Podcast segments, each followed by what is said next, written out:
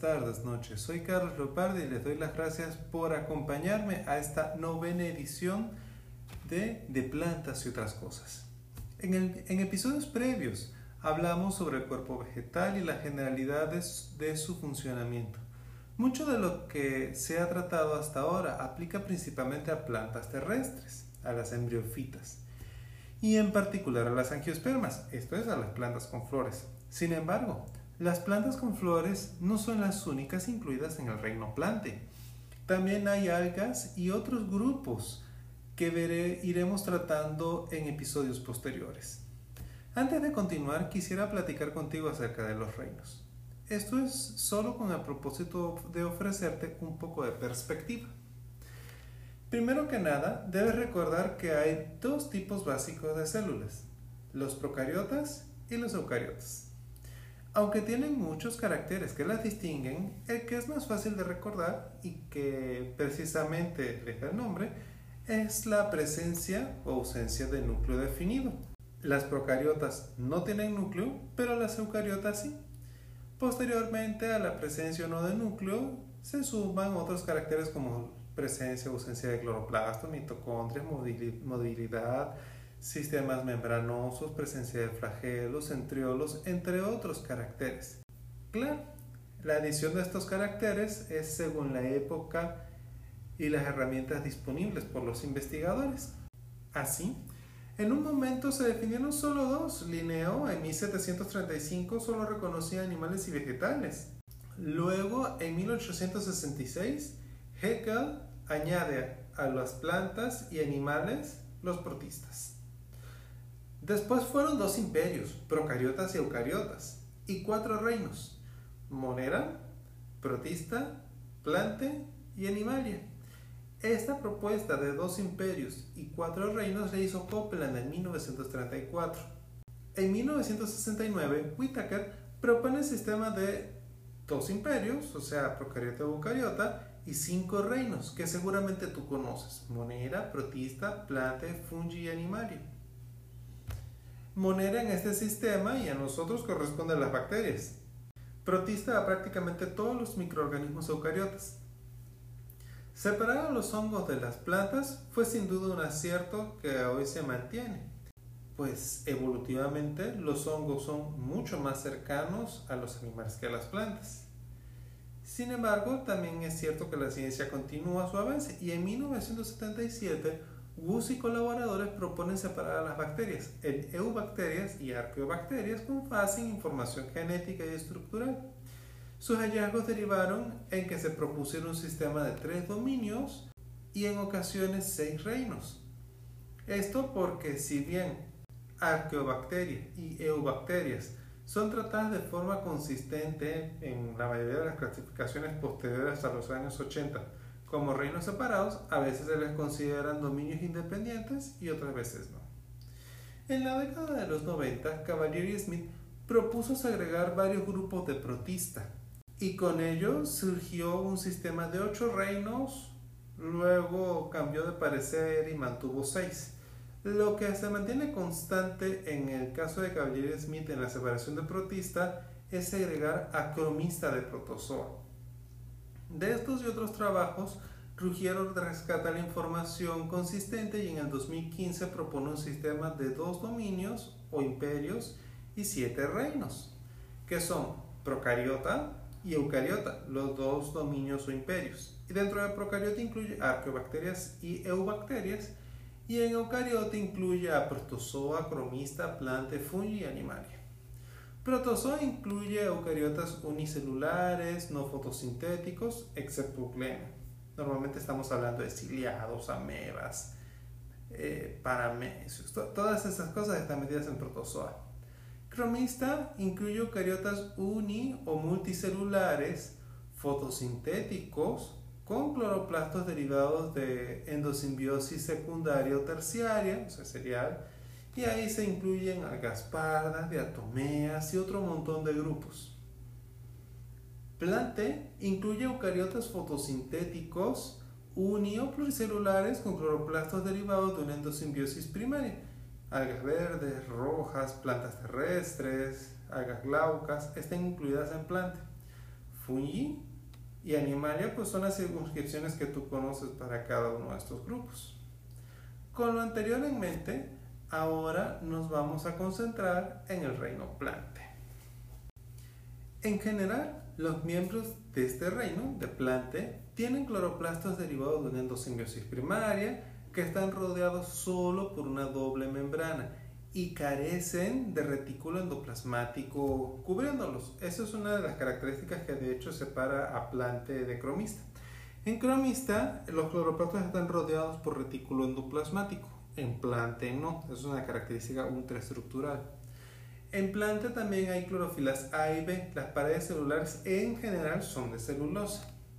En el reino plante se incluyen entre otros grupos a las sagas glaucas, rojas y verdes, a los musgos, hepáticas y antocerotes, a las elaginilas, licopodios, equisetos, helechos, permas como los pinos, las cicas, las samias, los jingos, jingo biloba, angiospermas, que son las plantas con flores, es lo que en general se incluye en el reino plante.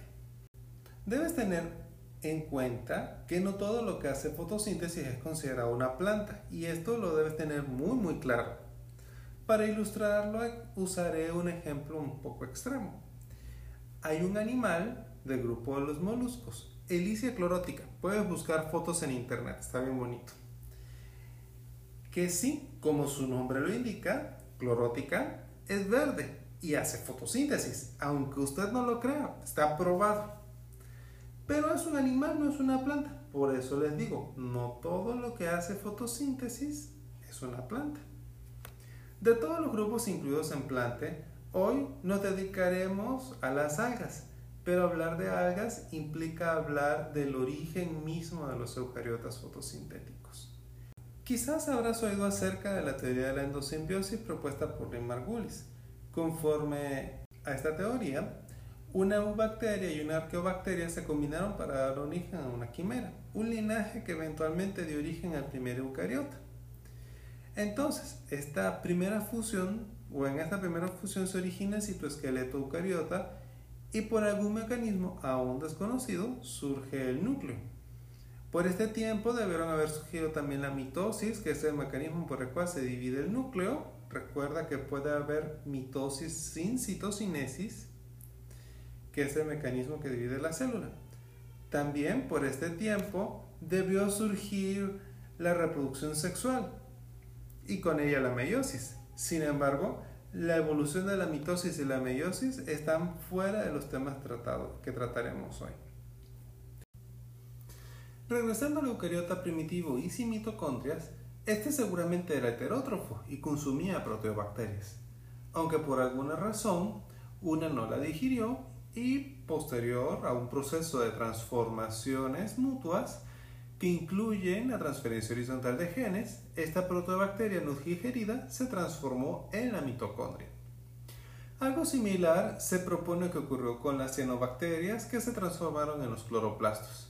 El surgimiento de las plantas en forma de, las primeras algas definitivamente fue un hito en la historia de la vida y sin duda han influido en los ecosistemas globales por cientos de miles de años.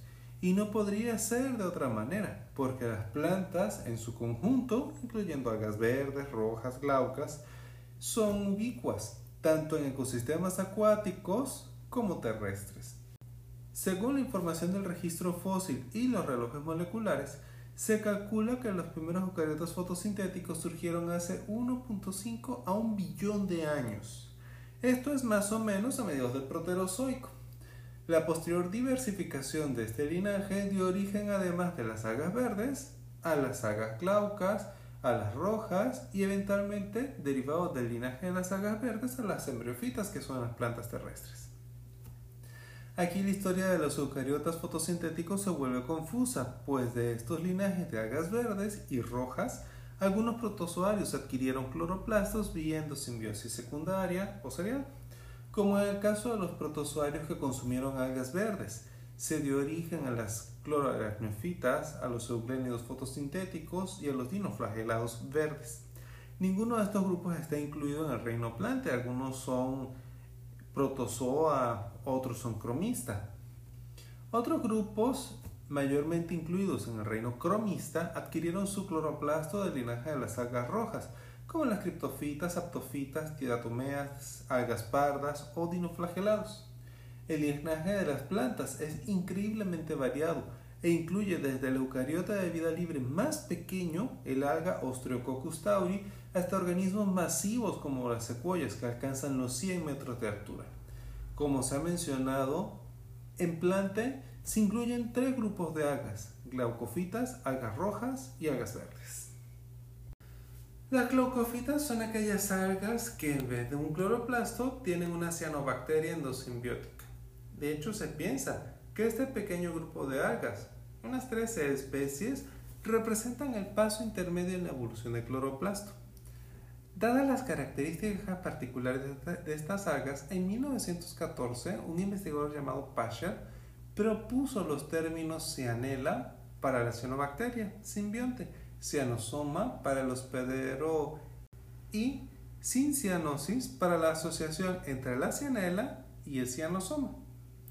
La mayoría de las cianelas en las glaucofitas carecen de pared y están rodeadas por dos membranas, la que corresponde al fagosoma y la membrana plasmática de la cianela. Con el tiempo, estas dos membranas se, transformaron en la estructura del cloroplasto.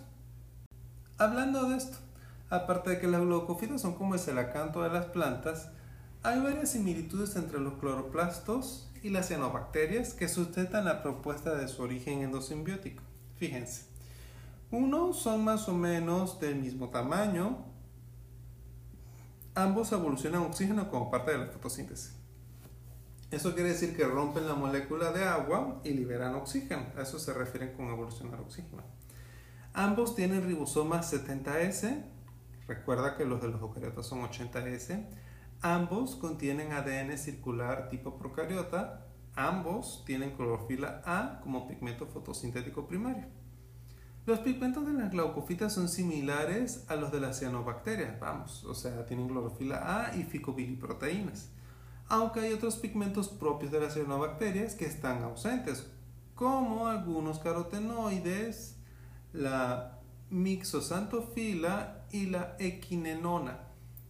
Quizás con lo que te he mencionado hasta ahora pensarás que una cianobacteria y una cianela se parecen mucho, y es cierto pero una cianela debe ser considerada como un organelo más que como una cianobacteria endosimbiótica, debido a que solo tiene alrededor de 200 genes en su genoma y no los aproximadamente 3000 de una cianobacteria. Esta diferencia en la cantidad de genes se debe a que durante la endosimbiosis muchos de los genes de la cianobacteria se perdieron y los que no pasaron al genoma del hospedero vía transferencia horizontal y otros simplemente por ser duplicados desaparecieron. Antes de pasar a las algas rojas, quisiera mencionarte que si eres curioso e investigas, encontrarás otros grupos de organismos con cianobacterias endosimbiontes que no están clasificados como glaucofitas. Y esto es así porque estos organismos representan puntos muertos en la evolución o sea, caminos que no, que no dieron origen al cloroplasto. Un ejemplo de esto es el hongo geosifo. Las rodofitas o algas rojas están todas incluidas en, en una única clase, las rodofisias. Recuerda que hay varias categorías taxonómicas, reino, división o filum, el plural de filum es fila, clase, orden, familia, género y especie. Las, rodofitas, al igual que las glaucofitas y las clorofitas, son divisiones o fila. Las rodofitas son probablemente uno de los grupos más antiguos de algas y es posible que hayan evolucionado aprovechando un nicho que no era utilizado por las cianobacterias. Es posible que este nicho estuviese en aguas con un pH inferior a 5 y en el que las cianobacterias simplemente no podían vivir. De hecho, los datos disponibles sugieren que, las, Cyanidium, una alga que vive en aguas ácidas, posiblemente representa el linaje más antiguo de algas rojas. Las algas rojas carecen de células flageladas, tienen clorofila A, ficobiliproteínas y utilizan almidón fluorídeo como producto de reserva. La mayor parte de las algas marinas son rojas, alrededor de unas 4.000 especies, y tienen una distribución cosmopolita, pero su riqueza es asimétrica latitudinalmente.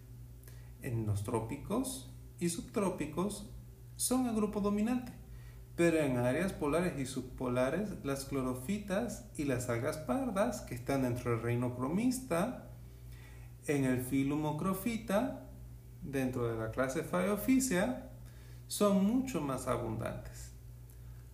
Muchas de las especies de algas rojas en lugares templados alcanzan grandes dimensiones, mientras que en regiones tropicales la mayoría de las especies son formas pequeñas o filamentosas. Las algas rojas pueden vivir hasta los 200 metros de profundidad gracias a algunos de sus pigmentos fotosintéticos accesorios. Hay unas pocas especies de algas rojas que viven en agua dulce, unas 200 especies que curiosamente están en lugares de corrientes muy rápidas. Desde el punto de vista de estructura celular, algunas de las características distintivas de estas algas son sus cloroplastos con un tilacoide por banda, gránulos de almidón fluorídeo en el citoplasma celular y no en el estroma de cloroplasto, y la ausencia de flagelos. Una característica de valor económico de las algas rojas es la presencia de abundantes polisacáridos amorfos o mucílagos entre las microfibras de celulosa que conforman la pared. El agar y la carragenina son precisamente estos polisacáridos amorfos. Ambos tienen un uso significativo en la industria farmacéutica de alimentos y en el caso del agar también en los laboratorios por ejemplo en los de microbiología o en los de cultivos de tejidos vegetales.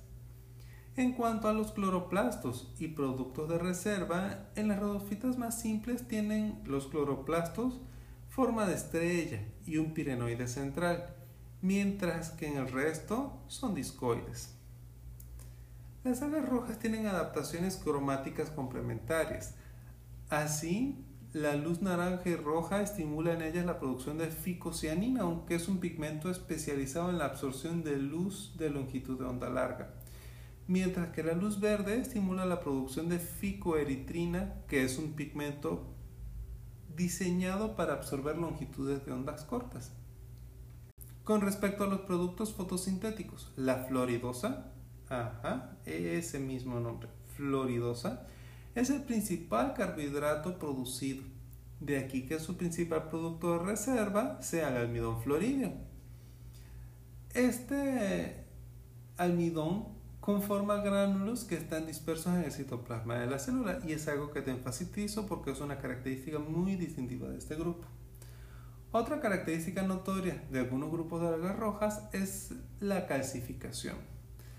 Todos los miembros del orden coralinales y algunos del orden nemaliales tienen esta característica. De hecho, en coralinales se deposita el carbonato de calcio como calcita en el exterior de sus células, mientras que en nemeliales el carbonato de calcio se deposita en forma de aragonita. La calcita se deposita de forma masiva, de ahí el, de ahí el nombre del orden coralinales. Y si ustedes encuentran una alga roja de coralinares en una costa, una roca o algo así, este, si están snorkeleando o buceando, rápidamente van a saber que es una alga roja y que es coralinares por el color y por esos depósitos de carbonato de calcio. Mientras que la aragonita lo hace en forma de estructuras filiformes, que eso es lo que ocurre en el otro orden que lo hace, nemaliales. Esto es un poco menos visual que, lo que ocurre con coralinares. Con respecto a las estrategias de vida, pues hay de todo. Desde plantas independientes, grandes, bonitas, hasta las parásitas totalmente heterótrofas y sin color.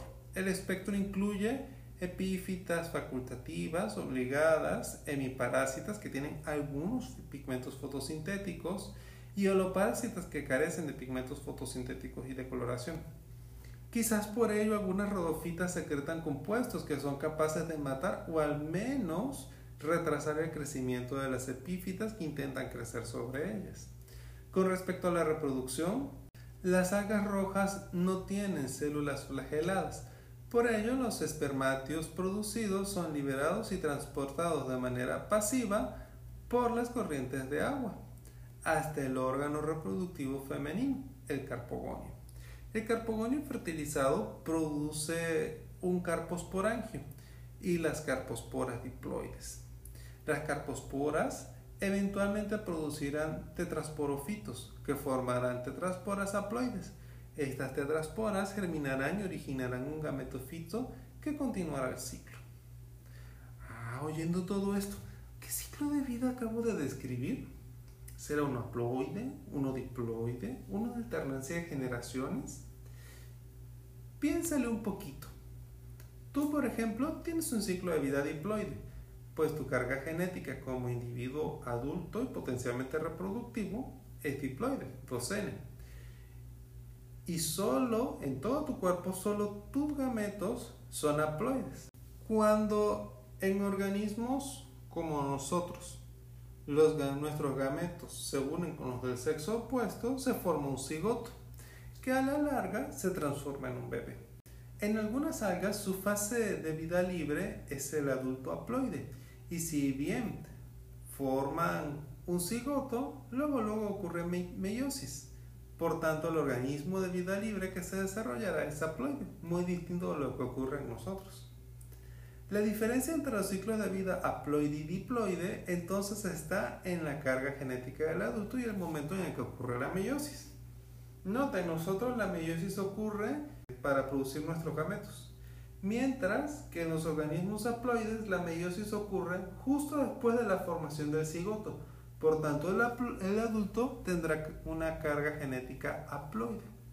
Por ello, el ejemplo descrito que describe el ciclo de vida general de una alga roja, hay excepciones, no todas son así, contiene individuos de vida libre haploides y diploides, por lo que es de alternancia de generación. O sea, una generación es haploide y otra es diploide, y así se van alternando.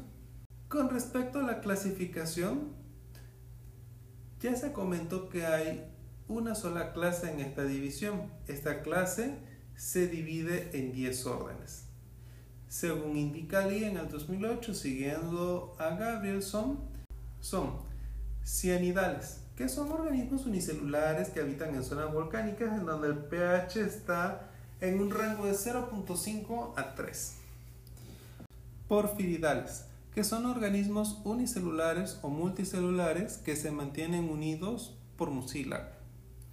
Están las bangiales, que son plantas que tienen una fase filamentosa con células conectadas a través de punteaduras similares a los plasmodesmos y con una fase macroscópica sin estas punteaduras entre las células. Están las acrocaetiales, que son algas con un gametofito filamentoso uniseriado y con un tetrasporofito, si es que ambos están presentes al mismo tiempo. Y están las batracospermales, que son plantas con ramas que tienen una sola célula apical. El gonimoblasto usualmente se desarrolla del carposporangio o de una célula hipógina. Y están las limaliales, que son plantas en los que cada rama tiene más de una célula apical Usualmente el goniomoblasto se desarrolla como en el caso anterior del carpogonio o de una célula hipógina. Están los coroninales, que son algas altamente calcificadas con los órganos reproductivos acomodados en conceptáculos. Están las helidiales, que son plantas agarofitas, suculentas, en las que las ramas carpogoniales están compuestas por una única célula y por lo mismo el carpogonio no tiene células auxiliares. Están las gracilariales, que son también agarofitas carnosas con ramas carpogoniales bicelulares y sin células auxiliares. Y están las ceramiales, que son plantas delicadas o filamentosas con células auxiliares que se pierden luego de la fertilización y que surgen de un filamento carpogonial con células de soporte. Ahora vamos a hablar de las clorofitas o algas verdes. Son aquellas que tienen clorofilas A y B y forman almidón en el estroma del cloroplasto, usualmente en asociación con un pirenoide. De hecho, el formar almidón dentro del cloroplasto es una característica que las distingue de todos los demás grupos de algas, pero que es compartida con las plantas terrestres. Las clorofitas son principalmente dulceacuícolas. 90% de ellas crecen precisamente en cuerpos de agua dulce y el 10% apenas son marinas. Algunos órdenes como caulerpales, aciclatales, sifonocladales son principalmente marinos, mientras que otros como ulotricales, colocatales son principalmente dulceacuícolas. Incluso algunos como odegoniales o sinecmatales son exclusivamente dulceacuícolas. Las especies dulceacuícolas suelen tener una distribución cosmopolita. Eso quiere decir que hay muy pocas endémicas. Algo parecido ocurre con las clorofitas de aguas marinas tropicales, que son las mismas en todos lados. Pero las que están en aguas polares y subpolares del hemisferio norte y hemisferio sur, esas sí son diferentes, precisamente porque las aguas tropicales funcionan como una barrera a la distribución de las especies. Con respecto a la estructura celular, en las clorofitas sí hay flagelos, a diferencia de lo que ocurre en las rodofitas, pero generalmente estos son lisos, aunque algunas especies pueden tener pelos fibrilares. También algunas especies tienen unas estructuras parecidas a escamas que son secretadas por el aparato de Golgi. La pared celular de las algas verdes en general está compuesta de celulosa, aunque puede haber otros polisacáridos como los hilanos, los mananos, que esos están caularpales. Y en el caso de volvocales incluso hay paredes que están compuestas por glicoproteínas. En algunos grupos de clorofitas también hay vacuolas contráctiles. Por ejemplo, en volvocales hay dos que funcionan de manera alternativa, con una contracción rápida y una distensión lenta.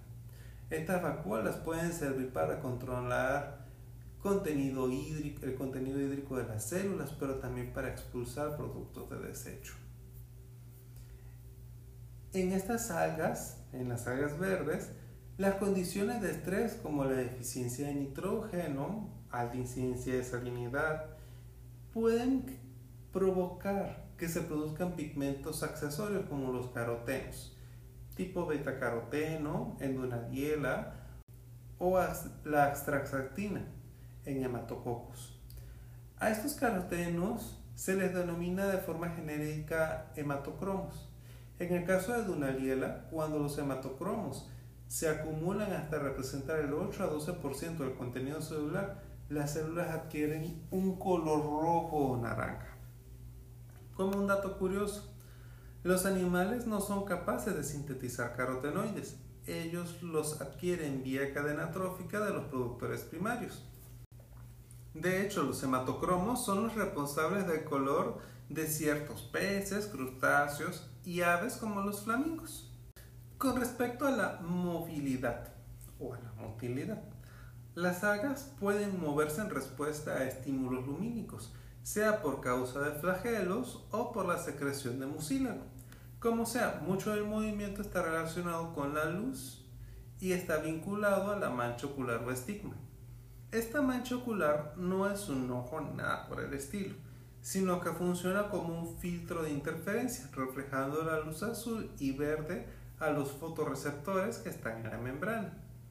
Con respecto a la reproducción, las algas verdes pueden hacerlo en forma asexual o sexual.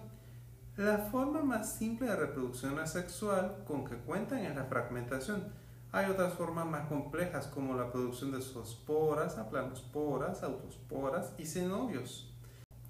La reproducción sexual en las algas verdes, como la sexual, es variada. Las clorofitas pueden ser isógamas, anisógamas u ógamas.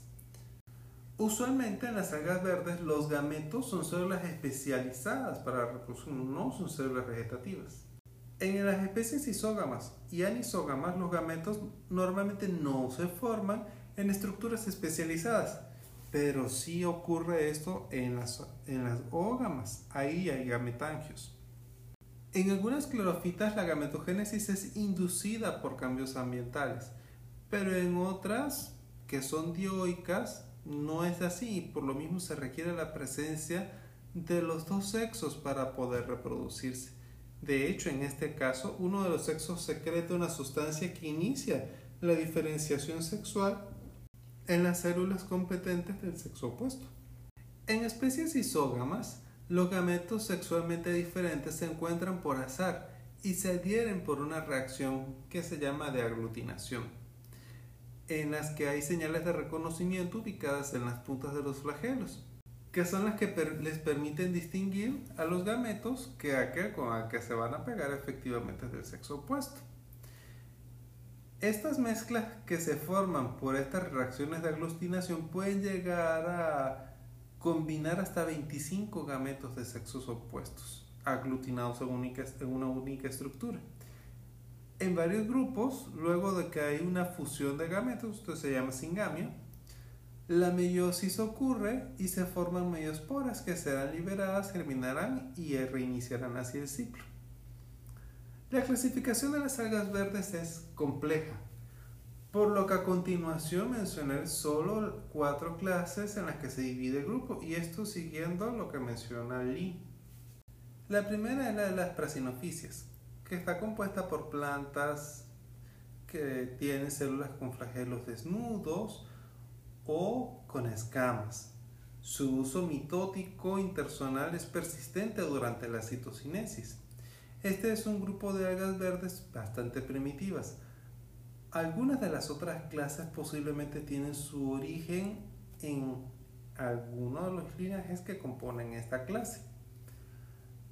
Luego están las caroficias, que se caracterizan por sus células móviles asimétricas con dos flagelos insertos en posición lateral.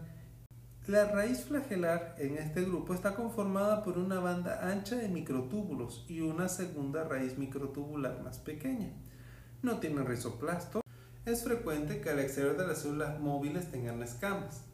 En la telofase o durante la telofase en este grupo, el uso mitótico es persistente y el fragmoplasto genera una nueva pared celular. La mancha ocular normalmente está ausente. Este grupo es predominantemente acuícola. La reproducción sexual implica la formación de un cigoto que entrará en latencia y que cuando germine, luego luego pasará por meiosis.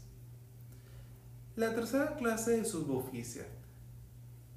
En esta, las células flageladas tienen los flagelos insertos en la parte anterior las células móviles son casi simétricas externamente. Las raíces flagelares consisten de cuatro conjuntos cruzados de raíces de microtúbulos y a veces de rizoplastos. Las células móviles pueden tener escamas.